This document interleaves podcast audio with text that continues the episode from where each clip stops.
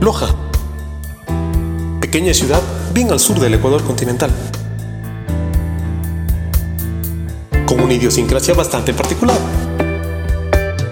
Los invito a conocer el singular punto de vista de lo que ocurre en el mundo a través de la mirada de uno de sus habitantes. Soy Franz Selly.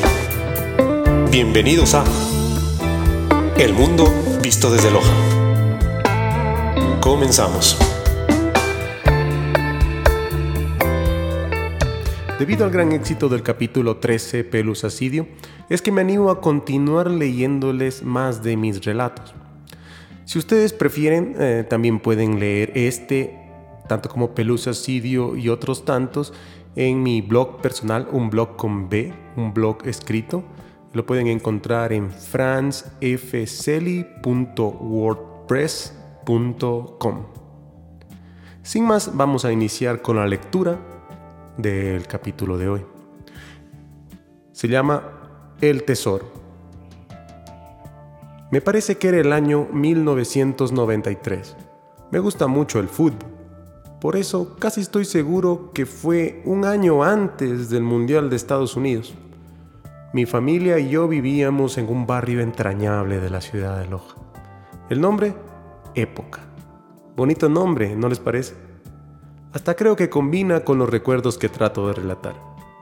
En fin, el barrio época, uno muy típico de ciudad pequeña de principios de los 90, algo alejado del centro, sí, con la mayoría de solares, o sea, terrenos, aún esperando por dueños y que por lo pronto bien servían de área de recreación para los niños del sector barrio con una característica especial en su topografía, ya que se ubicaba a lo largo de una calle muy larga a su vez, la calle Brasil.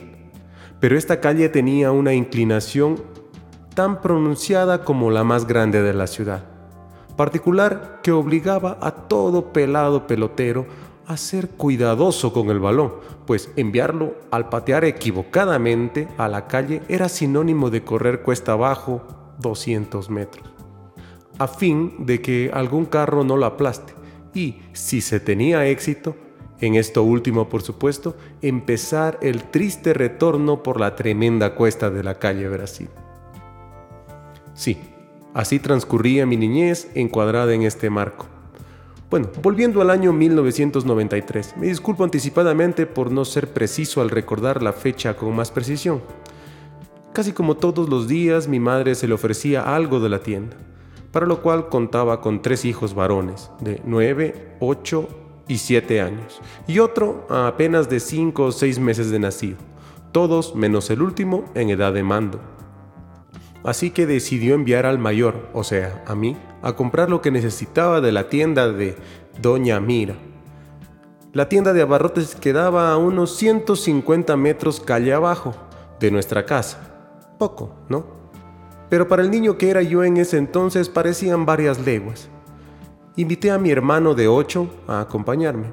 Este accedió y sin necesidad de preguntarle, el tercero de siete ya estaba puesto su pequeña chompallín de puños blancos de algodón y esperando en la puerta para salir.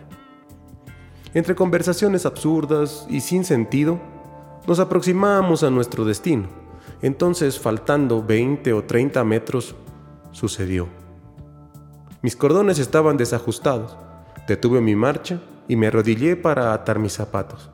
Entonces, al lado de mi pie derecho estaba. Era un billete de cinco mil nuevitito, casi sin arrugas, que se notaba había sido sacado del banco no hace mucho. La figura de Juan Montalvo se dejaba ver majestuosa.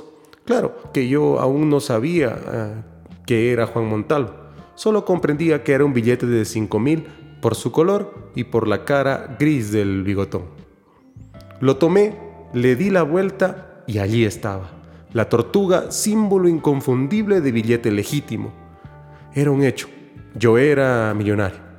Bueno, mis hermanos y yo éramos millonarios.